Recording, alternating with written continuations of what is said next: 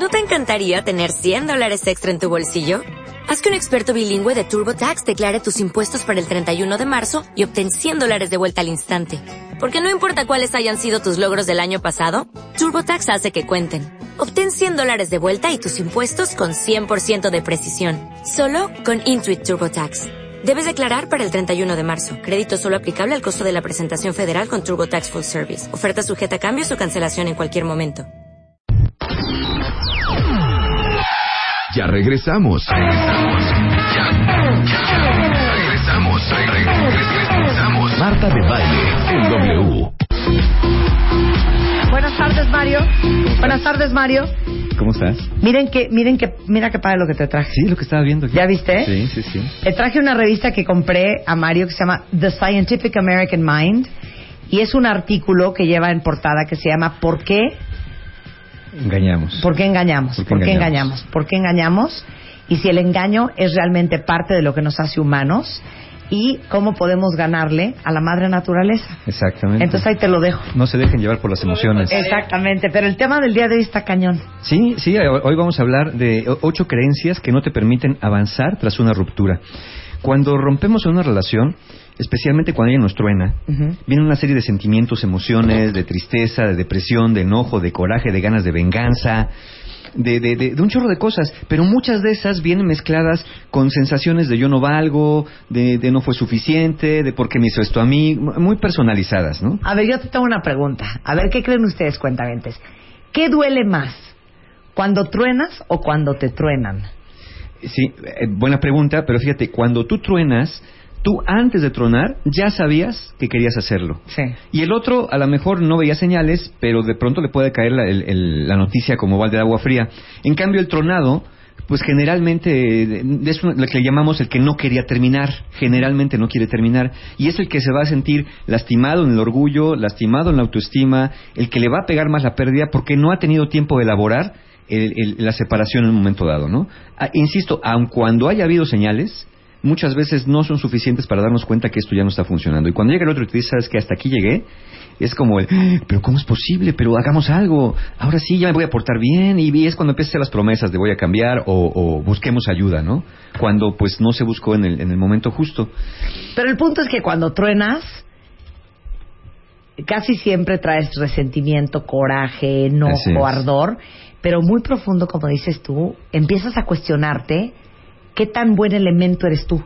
O estaré loca, o seré insoportable, o será que nadie me va a aguantar, o será que estoy mal, o será que soy una exagerada y una esquizofrénica, o será que es que es porque estoy gorda y subí tres kilos, o será porque neta nunca voy a encontrar a nadie para... O sea, empiezas a, cuestionarte cosas horribles. Todas esas emociones y sentimientos se van a mezclar en aprendizajes que tuviste de la infancia, en cosas que dice la gente que es Vox Populi y todo el mundo repite, entre que pues tu misma autoestima que está lastimada te lleva a verbalizar esos pensamientos desagradables y clasificas lo que el otro te hizo como malévolo y deliberado. Hay básicamente, cuando te truenan, algo que se llama una herida narcisista.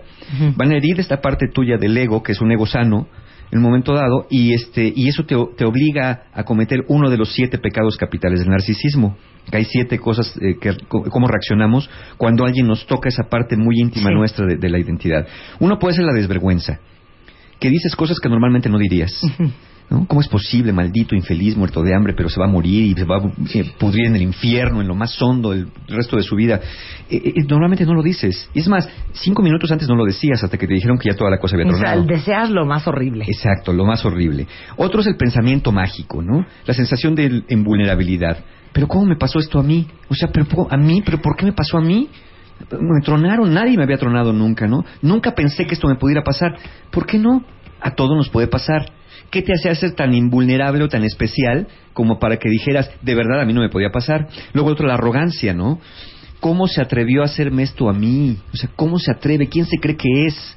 Esta parte de arrogancia que también trata de curar la herida narcisista, la envidia. Sí, claro, él me tronó, yo aquí sola, abandonada, sin que nadie me quiera, y él como si nada. Es más, ya hasta tiene alguien. Bueno, pues si él como si nada, ¿por qué tú no como si nada? Porque te duele, claro. ¿Por qué sufrir donde otro goza? Exacto. y otro, otro también es lo que se llama el derecho. Como yo tengo derecho a ser feliz, esto no es justo. ¿no? Después de todos los años que di, no es justo que me pase esto. Alguien tiene que venir a pagarme la cuenta, ¿no? Pues sí, tienes un derecho, pero tampoco pasa nada. La explotación que es empezar a generar bandos, ¿no? Empiezas a hablar mal a todo el mundo de tu ex para generarte tus simpatizantes y que todo el mundo esté en contra. Y eso pasa no solamente en relaciones de pareja, también pasa entre amigos, ¿no? De pronto, algún amigo te lastimó y te encargas de repartir chismes entre todas las relaciones para contarle tu versión sin dejar que el otro pueda contar la suya. Entonces, esa es la parte de la explotación y los límites deficientes de estás conmigo o estás contra mí. O sea, tú dices narcisismo, pero en términos mortales es cuando te hierren el, orgullo. te hierren el orgullo. Hay dos tipos de creencias fundamentales, las que tienen que ver con la aceptación y con el orgullo. Las de aceptación es me quiere o no me quiere, le importo o no le importo. Y las de orgullo son me respeta o no me respeta. Pero cuando pensamos en blanco y negro, pues todo el que siento que no me respeta, pues me está faltando el respeto. Y todo el que siento que no me quiere, entonces siento que me odia. Y también estas, estas creencias de las que vamos a hablar surgen porque pues eh, la baja autoestima nos dejan indefensos, dejan que el dolor de la pérdida salga y decía Nietzsche que el dolor siempre pregunta por sus causas. O sea, cuando las cosas no están como queremos, empezamos a preguntar a la vida por qué me pasó esto a mí. ¿Por qué cuando nos va bien no nos preguntamos ay Dios mío, ¿por qué, ¿por qué me mandaste tan buena pareja? ¿Qué habré hecho de bueno? No dices nada. Pero cuando pierdes, a ver, ¿cómo es posible? ¿Por qué yo? ¿Por qué a mí?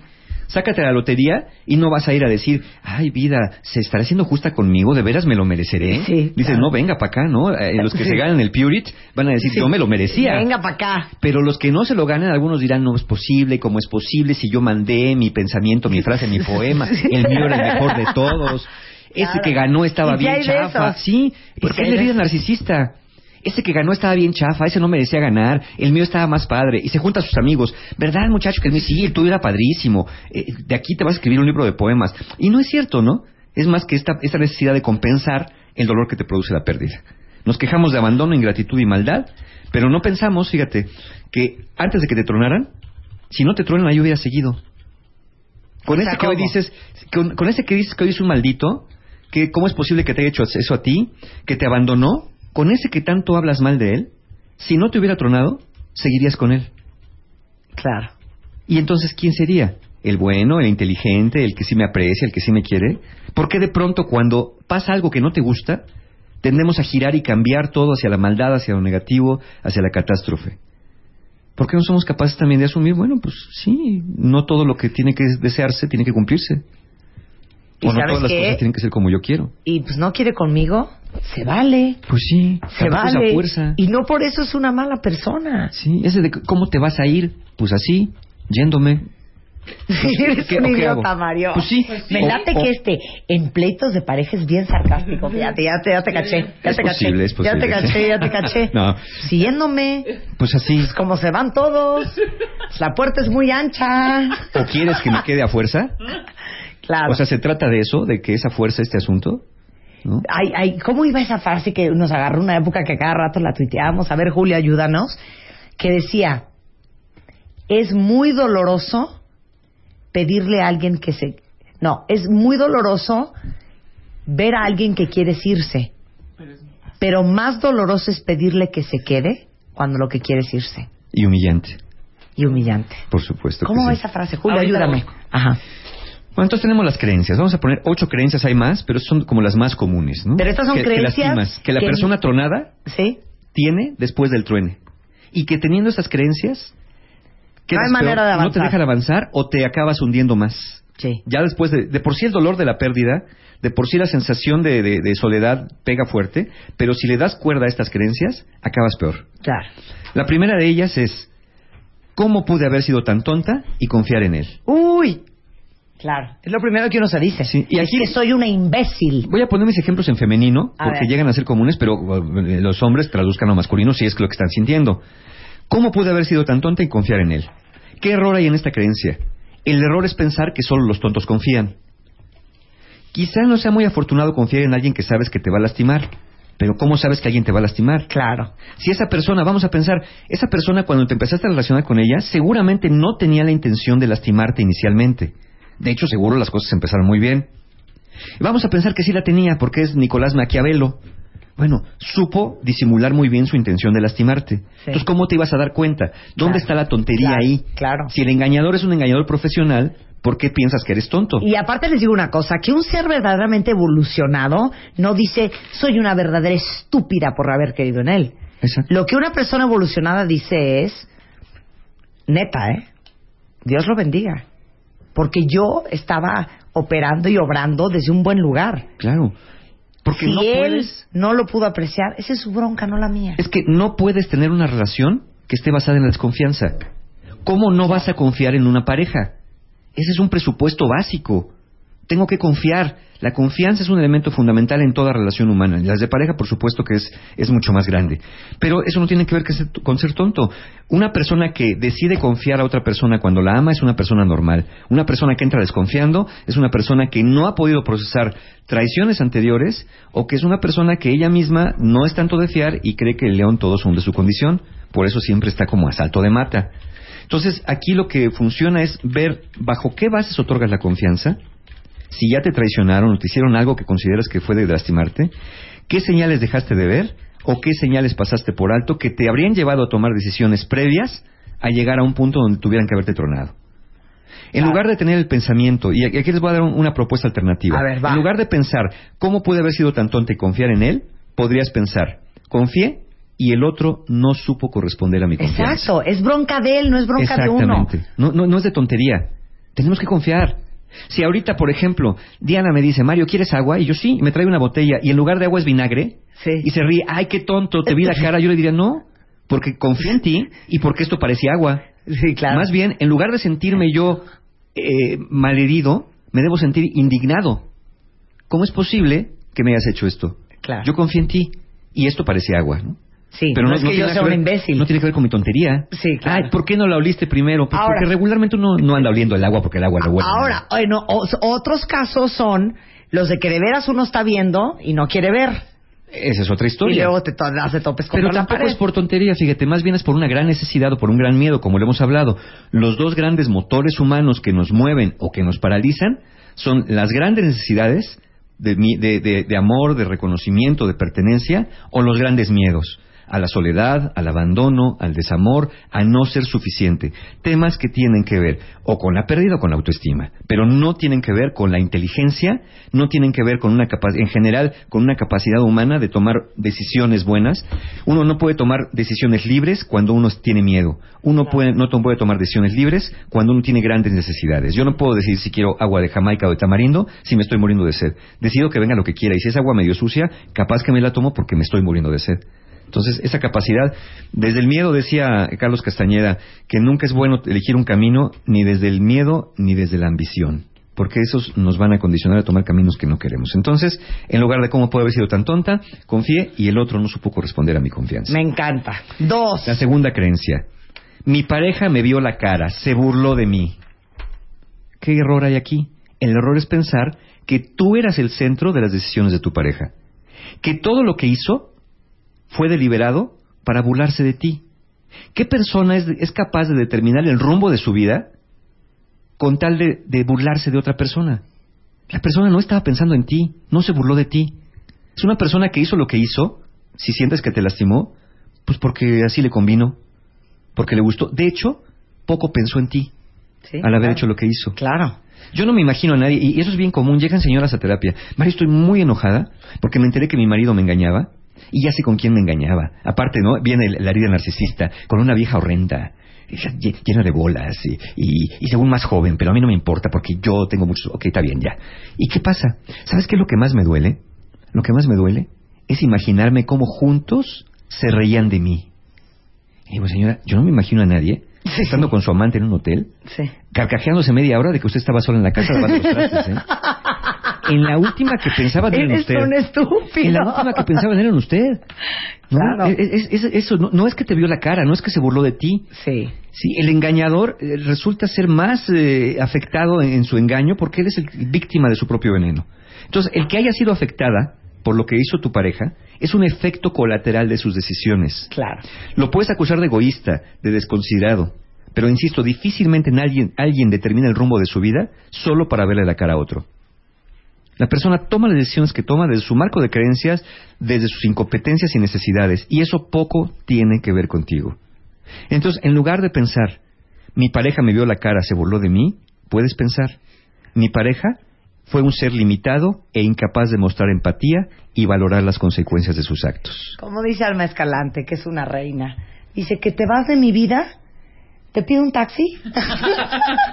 ¿De una vez? Pues claro, pues de una vez. El que se quiera ir, que se vaya. El caray, pues sí. Miren, aquí ya encontré la frase y es que están... Todas las frases que digo en el programa están en martadebaile.com en una sección que solo, solo están las frases. Y dice, es doloroso despedirte de alguien que no quieres dejar ir, pero es más doloroso pedirle que se quede cuando lo que quiere es irse. E insisto, y humillante y humillante. Estoy de acuerdo. ¿Para qué le pides a alguien que se quede cuando ya te dijo que lo que quiere es irse? Porque aparte saben que yo les voy a decir una cosa, sí o no siempre nos ha salido el tiro por la culata. Igual y si le chillas tantito más, igual y si, bueno, lo hablamos el día que hablamos de suicidio, gente que hasta se empastilla nada más con tal de llamar la atención y para que el fulano o la fulana lo los deje. Se va a quedar un reto más, pero el punto es que se va a acabar yendo. Y entonces cuando se vaya por fin, te va a dar tanto coraje contigo mismo cuando te humilles, por haberte arrastrado. Cuando te humilles lo suficiente, nunca vas a estar seguro si se quedó por amor o por lástima. Claro. No sabes por qué se Pero aparte, ¿no se han fijado en las películas? Yo, es que yo, yo, como soy una obsesiva del ser humano, me fijo mucho en las películas. ¿Se fijan los pleitos en las parejas en, en las películas? Siempre es, I'm leaving. John? John? Y John se fue. Yo nunca vi a la protagonista salir corriendo como salimos corriendo a nosotras de ¡Te estoy hablando! ¡No te vayas! ¡Te estoy hablando! ¡Voltea a ver! Y ahí vamos corriendo otra vez atrás. No, hasta le agarramos el brazo. En las películas es así. De I'm leaving. I'm leaving. Entonces nada más se oye una música así. Una música así. I'm leaving. This is over. Entonces te quedas tú viendo la película así con cara de ¿qué onda? ¿Esta vieja no va a salir corriendo? El cuate se sale, azota la puerta y ella.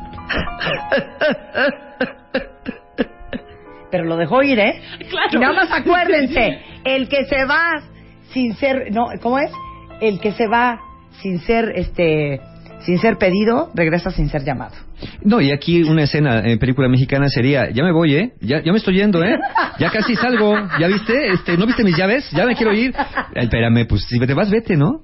Y si el otro se va, pues que se vaya. Yo sé, yo sé que hay mucha inversión y vamos a llegar con otras de estas creencias, donde vamos a hablar de la inversión del tiempo perdido, el tiempo que invertiste, de las culpas que se dan también en estos pensamientos, para ver cómo vamos eh, teniendo pensamientos alternativos. Ya vimos las primeras dos, bueno, pues ¿por qué no seguir pensando que podemos tener otro tipo de pensamientos lejos de estos que nos van atormentando y lejos de estos que no, no, nos, no nos dejan avanzar, ¿no? Entonces, eh, eh, mira, aquí tenemos un tuit que dice, me están abriendo los ojos, llevo en el hoyo por una ruptura más de un año y hasta hoy veo que no fui yo. ¿Ya ves? Sí. Vamos por buen camino. Si hay un Dios que aprieta pero no horca. Nos faltan seis todavía. Al volvernos a Eso, miro. Escribe, escribe, escribe, escribe, escribe. Radio arroba martadebaile.com Marta de Baile W. Estamos listos. Ya regresamos. Marta de Baile en W. Sé que no me quieres Ya, William, de veras. Mario Guerra está con nosotros. Estamos hablando de ocho como errores bien comunes por los cuales no podemos soltar el ex o al ex o a la ex. Y son errores de pensamiento todos. ¿no? Claro, miren, les tenemos dos opciones preciosas. Como dijo Alma, ¿te vas mi vida? ¿Te pido un taxi? ¿Te pido un taxi? Opción uno. Opción dos, ¿te vas? Bueno, ok. Next. Ya se acabó. Sí. Los seres humanos somos, personas, somos seres bien creativos. Podemos ser de cosas tan simples, cosas bien complicadas. Sí. Con alquimia prácticamente, ¿no? De una relación que puede ser mucho más simple, hacemos cosas bien enredadas y todo por los errores del pensamiento. Tercero, este, este es fabuloso. Todo ha sido mi culpa. Una chava que pensaba que todo era su culpa hasta que se dio cuenta que su ex era gay. Imagínate. Por ejemplo, ¿no? Por ejemplo. ¿Cuál es el error en este pensamiento? El error consiste en creer que tienes un poder enorme y absoluto para cambiar el rumbo de tu vida y la de alguien más. Regularmente necesitas la complicidad del otro. Salvo eh, faltas graves como a juicio de tu pareja, como infidelidades, por ejemplo, pues ahí sí pudiste haber metido la pata y tu pareja tomó una decisión, a final de cuentas. Sin embargo, cada uno es responsable de sus decisiones y estas están basadas en sus motivaciones, que pueden ser el placer o evitar el dolor. Es verdad, seguro contribuiste en algo a que la relación se terminara, es verdad, pero de allá que tengas ese poder inmenso para haber sido tú la causante de la catástrofe universal, entonces también cúlpate de los tsunamis, cúlpate del calentamiento global, si sientes que tienes ese gran poder. Sí, claro. Lo que pasa es que yo odio la palabra culpa. Sí. Eh, Porque viene con un dejo de victimismo, ¿se han fijado? Es muy diferente que digas, yo soy corresponsable de lo que me pasó, a decir, yo tengo la culpa de lo que me pasó. Responsabilidad es lo que puedes tener, culpa es lo que sientes. Sí. ¿no? Y tú puedes tener responsabilidad sin sentir culpa, o sentir culpa sin haber tenido responsabilidad. Sí.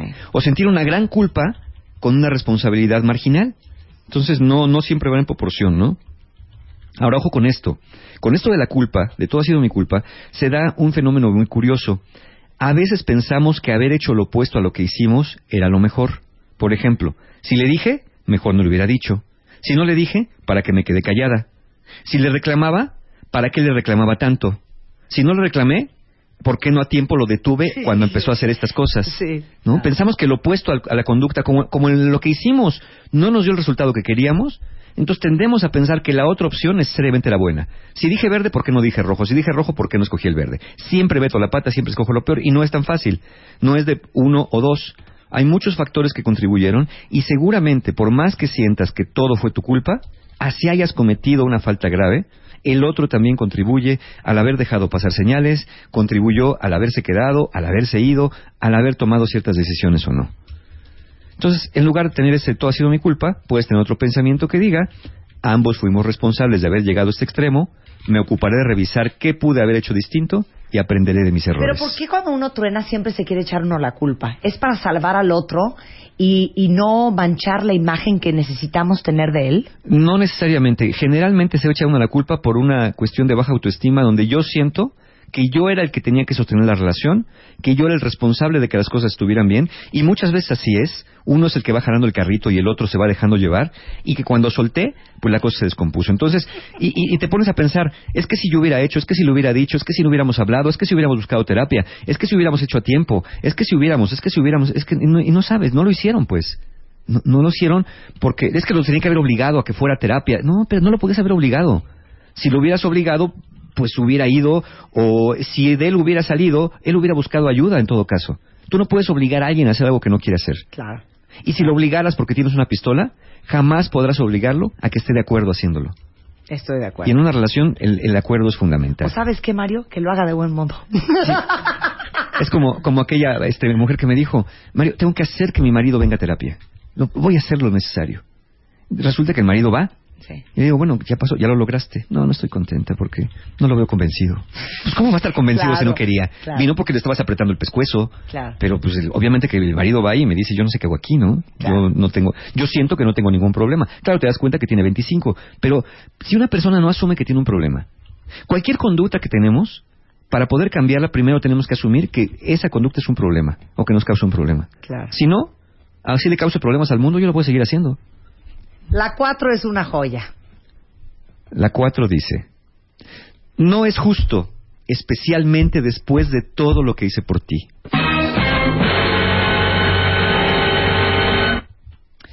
El error aquí consiste en esperar una justicia que como tal no existe. Pero por eso, pero por eso, Mario, les digo una cosa. Por todos los traumas que uno trae, ¿crees que arrastrándote por alguien te va a ganar un lugar especial en su vida y te va a ganar más puntos y vas a tener más control sobre su corazón?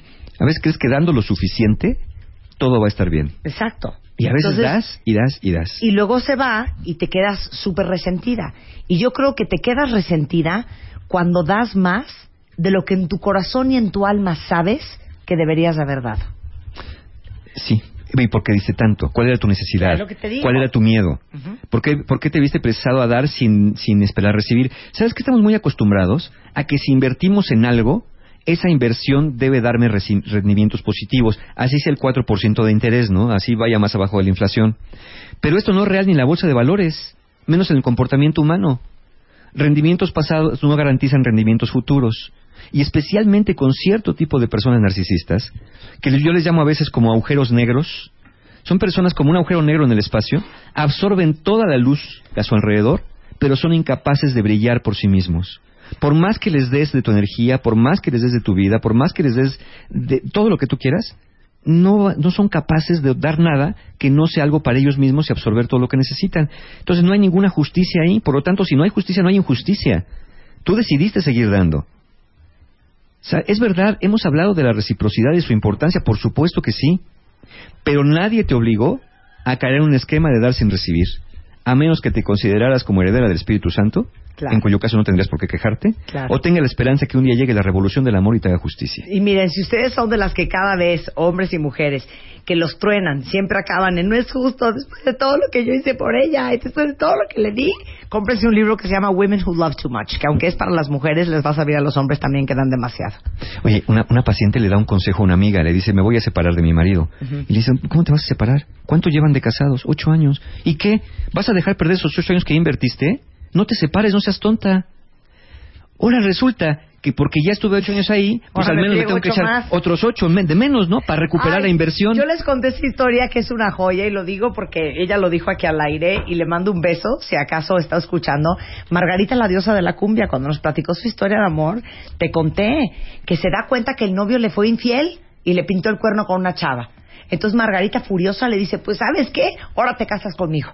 Para que se te quite.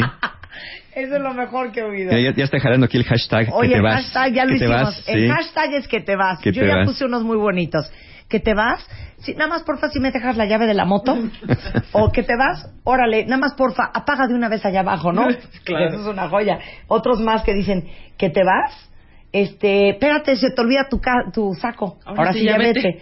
Que te vas este, pero si traes boletos del metro, ay no, está divino el si te vas. ¿Sabes cuál es bueno? Que te vas, pero te vas solo con lo que invertiste en esta relación. Ay, Nada. Ay, Mario. De veras, tan metafórico. Que te vas, oye, ¿te ayudo a hacer la maleta? Eso está divino. Que te vas, el perro se queda conmigo, si yo soy la que le da de comer. Ahora sí ya vete. Fíjate, si sigues con el pensamiento de no es justo, especialmente después de todo lo que di, piensa, no eres tan víctima. Final, finalmente, bien o mal, en su momento te serviste de la relación también.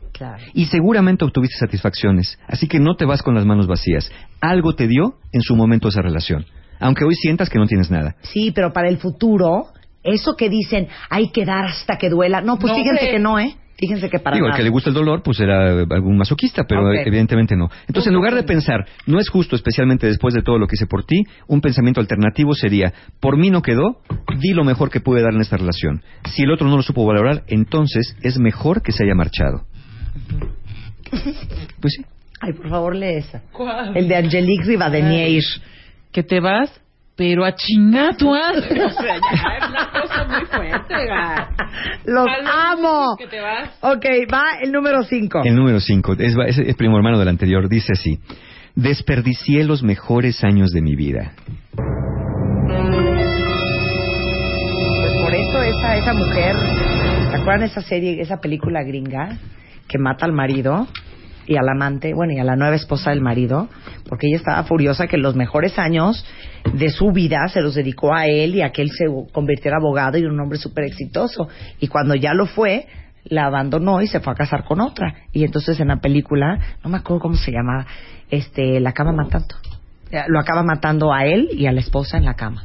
Me, ha tocado, me ha tocado este, personas que dicen, ¿cómo es posible que se va si nunca le reclamé nada? Si siempre lo hacer lo que él quisiera. Pues si siempre lo dejaste hacer lo que él quisiera, ahora ¿por qué cuando quiere irse te protestas? En todo caso. El 5 el, fue, desperdicié los mejores años de mi vida. En este caso, el error consiste en creer que el tiempo compartido con alguien no ha valido la pena solo porque el resultado no es el que esperabas.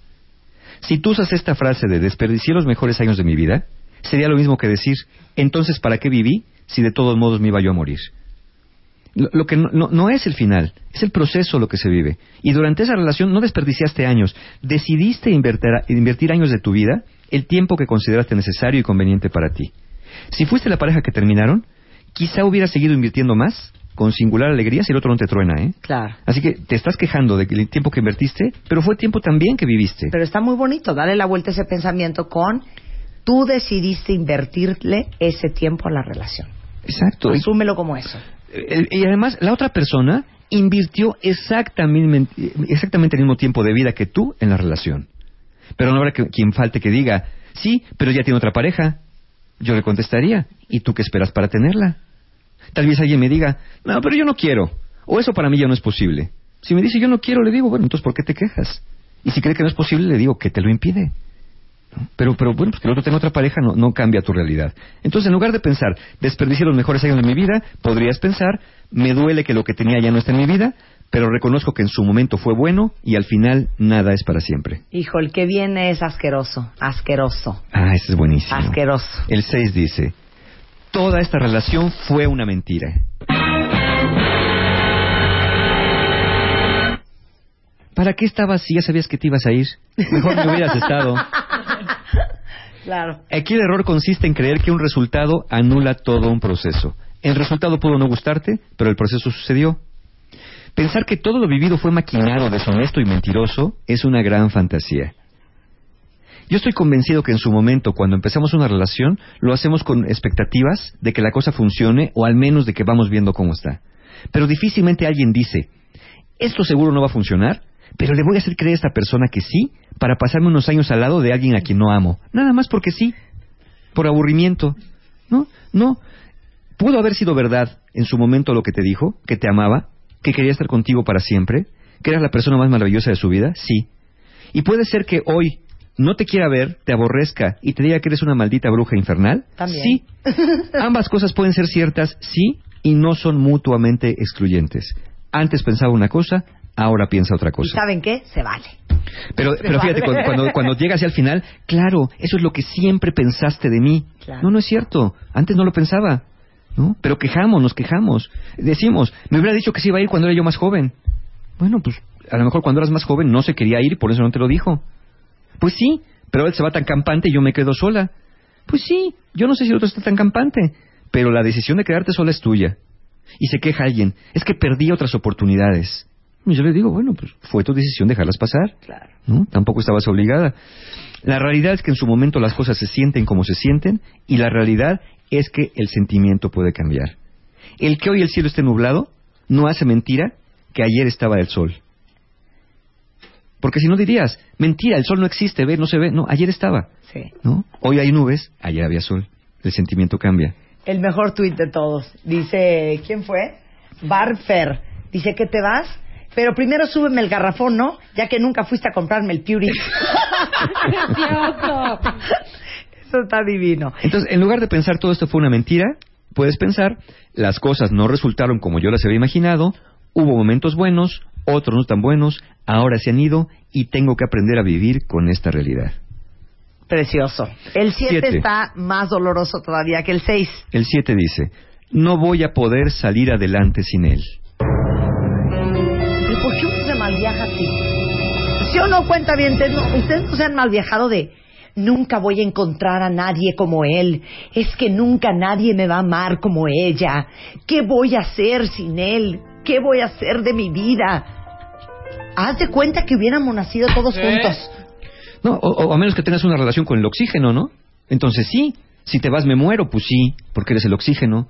Pero salvo, si eres, salvo que seas una persona con una discapacidad y que dependieras enteramente de esa persona para tu supervivencia, es un error sostener el pensamiento de que no vas a poder vivir y ni salir adelante con una persona. Un adulto, en pleno uso de sus facultades y capacidades, puede salir adelante por sí mismo sin depender de alguien más para ello. Lo que sí es verdad es que vas a tener que adaptarte a un nuevo modo de vida distinto al que tenías y vas a tener que acoplarte a nuevas rutinas. Claro. Eso sí, y que hay personas que les cuesta más trabajo que otras, Sí. también es cierto. Y que de amor nadie se muere también es cierto. Y es natural sentirse abatido o confundido por un tiempo en lo que te reorganizas. Aquí tienes que hacer uso de tus talentos, nuevas habilidades y confiar en tus redes de apoyo familiar y social. Estoy de acuerdo. Entonces, en lugar de pensar, no voy a poder salir adelante sin él, puedes pensar, quizá me cueste trabajo y aún no sé cómo le voy a hacer, pero sé que voy a salir adelante. Y saben que como ustedes son cuentavientes de este programa y son gente muy consciente y muy despierta y muy responsable, no vuelvan a decir, es que era el amor de mi vida. Nadie es el amor de tu vida. Uno es el amor de su vida. Los demás son pasajeros en este tren llamado vida. Hasta salió converso. El mejor tweet de la tarde lo tiene Jessica y dice, ¿qué te vas? Espérame tantito y déjale aviso a Marta de baile porque ha de estar con un pendiente. Eso está muy bueno. Y vamos con el 8, que es el último y dice así. Es uno combinado que dice, siempre estaré sola, nadie me amará como él, nunca volveré a confiar en una pareja.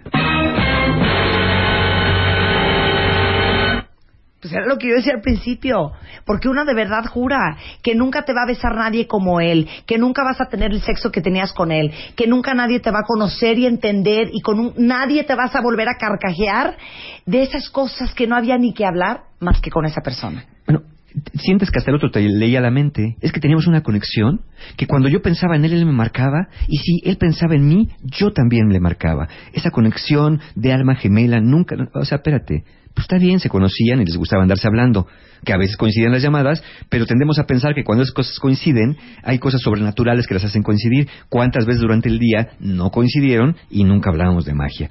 El error de siempre estaré sola, nadie me amará y nunca volveré a confiar consiste en el uso de las palabras siempre, nadie y nunca. El estar sola depende más de una decisión que de la suerte. Si te encierras y te bloqueas, seguro van a bajar tus opciones. Es verdad que una persona no ama de la misma manera que otra persona, eso es cierto. Es decir, una persona no te va a amar igual que la otra. Y si sientes que no vas a volver a confiar, pues es que te sientes lastimada. Es normal sentir desconfianza cuando sentimos que hemos sido traicionados, y la confianza se construye basada en expectativas y estándares que vamos poniendo a los otros y eso lleva un tiempo. Unos estándares muy rígidos te van a llevar a desconfiar de todos, unos estándares muy flojitos te van a hacer confiar y te van a hacer ponerte en riesgo y luego por eso te andan lastimando. Mira, como dice Nash Barranco, exacto, típica frase, nadie me va a amar como él. Pues de eso se trata, de que nadie te ame como él. Pues fíjate dónde están, ¿no? Sí. Que bendito Dios, que así no es el asunto así. Exactamente. Entonces, en lugar de pensar siempre estaré sola, nadie me amará como él y nunca volveré a confiar, puedes tener un pensamiento alternativo como sugerencia del tipo, ¿puedo estar sola un tiempo antes de decidir si quiero estar con alguien? De cualquier manera parece que el amor al final no fue suficiente y poco a poco recuperaré mi confianza sabiéndome cuidar. Ay, no, yo los adoro. Yo los adoro, cuentavientes. El hashtag es que te vas. te vas. Y aquí hay uno precioso, que te vas pero de, con tus pero agarra tus zapatillas de tus ballet, zapatillas de ballet para que te vayas de puntitas directito a la mira. Alguien más dice que te vas. Que no puedo vivir sin ti. ¿Acaso te llamas oxígeno? Sí, claro. Exacto. Muy buenos. Bueno, ¿tenemos cursos o cosas, Mario? Tenemos, claro que sí. Este, tenemos justamente también este tema de las pérdidas. Tenemos el taller Aprender de la Pérdida el sábado 25 de mayo. Ese curso lo deberíamos de tomar todos. Francamente, ah, cómo nos cuesta el arte de soltar. El arte de soltar, correcto. Entonces, Aprender de la Pérdida, sábado 25 de mayo, Hotel Fiesta Americana Reforma. Si quieren informes, manden un correo a talleres arroba encuentrohumano.com, talleres arroba encuentrohumano.com o entren a la página www.encuentrohumano.com y este taller de, pérdidas, recuerden que solamente lo doy dos veces al año, esta es la primera de este año, seguramente noviembre será la otra vez que lo voy a dar, no es un taller, es un taller fuerte, es un taller que donde trabajamos emociones intensas, así que bueno, lo doy solamente dos veces al año y los lugares se acaban rápidamente, ahorita llevamos el 50% del, del cupo lleno y pues en un par de semanas seguramente ya no habrá lugar y los que deseen pues esperarán noviembre y en la página encuentrohumano.com también encuentran por ahí ya otro taller que viene, que ya lo van a ver ahí anunciado, que ya después lo voy a anunciar por acá. Entonces, 25 de mayo, taller Aprender de la Pérdida, aprendamos a soltar, aprendamos a elaborar el duelo. No tenemos que vivir con tanto dolor, bastante dolor nos cuesta ya perder, como para todavía estarle machacando con este tipo de pensamientos, con ese tipo de ideas y sin querer soltar lo que de todos modos ya se fue. Hay que dar por perdido lo perdido. Y les digo una cosa, ustedes piensen todos los días, yo lo amo, pero me amo más a mí. Y lo necesito, pero necesito más mi tranquilidad, mi felicidad. Claro y qué pacho, qué pacho. Mario, pues te queremos, Mario, te queremos. también, que nos vemos el jueves, ¿no? No, oigan, ah, claro, Pérez, importantísimo. Mario Guerra va conmigo a Nesa el jueves a las 9 de la mañana. Y entonces te vas a subir a un carro alegórico conmigo. Perfecto. modo. Si quieres, nada más te pongo así como un sombrero de copa, una cosa. Pero vamos a dar terapia grupal en Nesa el jueves. Entonces, Mario Guerra, nuestro rockstar del amor, va a ser parte de la caravana de baile el jueves. Nos vemos aquí siete y media de la mañana. Aquí nos vemos, aquí, de aquí salimos en caravana. ¿Y saben qué me dijo Mario cuando llegó? Y dije, vamos a ir a Nesa, pues estábamos chupando tranquilos. Entonces yo les llevo a Nesa a Mario el jueves. Ahí nos vemos. Por mi culpa, por mi culpa, por mi santa culpa. Vamos a estar bien. Gracias, Mario. Échenle. Miren qué bonito esto. ¿Qué pasó? Que está bien padre, ¿verdad? Sonó bien padre. Que se corte ya. Imagínense si va completa, ¿eh? Ese pedacito estuvo padre. Oigan qué bonito. Noche a las siete y media es la premier en eh, Plaza Carso, Star Trek Into the Darkness. Y voy a estar ahí entrevistando a J.J. Abrams, que es el director. Va a estar Brian Burke, que es uno de los productores. Y vienen eh, Alice Eve, que es eh, la Weroshka que sale, Zoe Saldaña, que ya la conocen muy bien, y viene Chris Pine. Entonces, eh, sé que muchos de ustedes cuentavientes están invitados a la premiere de Star Trek, que es la alfombra roja hoy en la noche. Y les digo una cosa, el viernes la vi en eh, una sala privada de Paramount Pictures. Miren, yo no soy fan de las películas de ciencia ficción. La película está en 3D y no tienen ustedes una idea de lo buena que está Star Trek Into the Darkness. ¿A poco? Yo dije, me voy a picar los ojos en dos minutos. No, bueno. Yo así de, suéltelo. Oh, mi Dios. Klingon, suéltelo. Oh, oh Doctor, Doctor Spock, Captain Kirk. O sea, no saben qué buena está la película. Se va a estrenar, creo que con por ahí del 19 de mayo en México.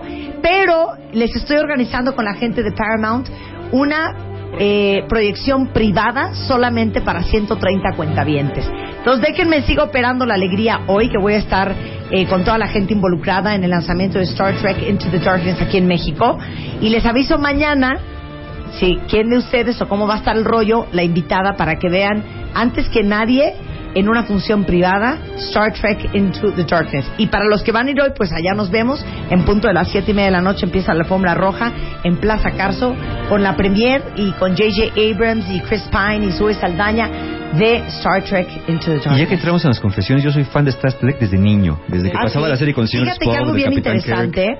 No tienes que haber Exacto, sido fan claro, para ver para esta entenderle y película. para seguir la secuencia, por Exactamente. No tienes que haber visto la primera película, porque esta es la segunda, Exacto. Para entender esta. O sea, creo que son productos eh, que, que viven de forma independiente. Y esto es para los que son fans de Star Trek, que van a estar muy orgullosos de- del producto final, pero también para gente que en su vida ha visto Star Trek, Y que ni la serie ni la serlo, y que película. acabarán anterior. siéndolo. Y pero no sabes qué buena está, ¿eh? Sí, de veras, sí. no sabes qué buena está. Y en 3D. Y nada más me voy diciéndoles que gatito, que te vas, Ya es ya es trending trending topic aquí en México en Twitter. Así nos los gastamos. Ahora sí ponte Flight Facilities para no quedarte, quedarnos con las ganas. Estamos de regreso mañana en punto de las 10 de la mañana y un regalo más, ya después de los 10 periods que dimos, tengo eh, por teléfono al 5166-8900 cinco boletos dobles para ver a Cats en el Teatro San Rafael mañana miércoles 8 de mayo a las 5 de la Es tarde. el estreno. Es el estreno de Cats. Cats. Exactamente. Mientras tanto, nosotros nos vamos, viene Fernanda Tapia y todo su equipo en W Radio y yo los dejo esto con esto. Miren, hablando del amor y la pareja, la deshonestidad, eso es perfecto. Flight Facilities with you. cigarettes. Well, that's all you keep on saying. And the point that I'm relaying is it shouldn't be like this. And you know, while I'm sitting here this evening, I just know I should be leaving. But it's too late for me to go and now kiss. Well, he planted that one on me. And granted, it has thrown me. And it's futile to resist. But don't you see?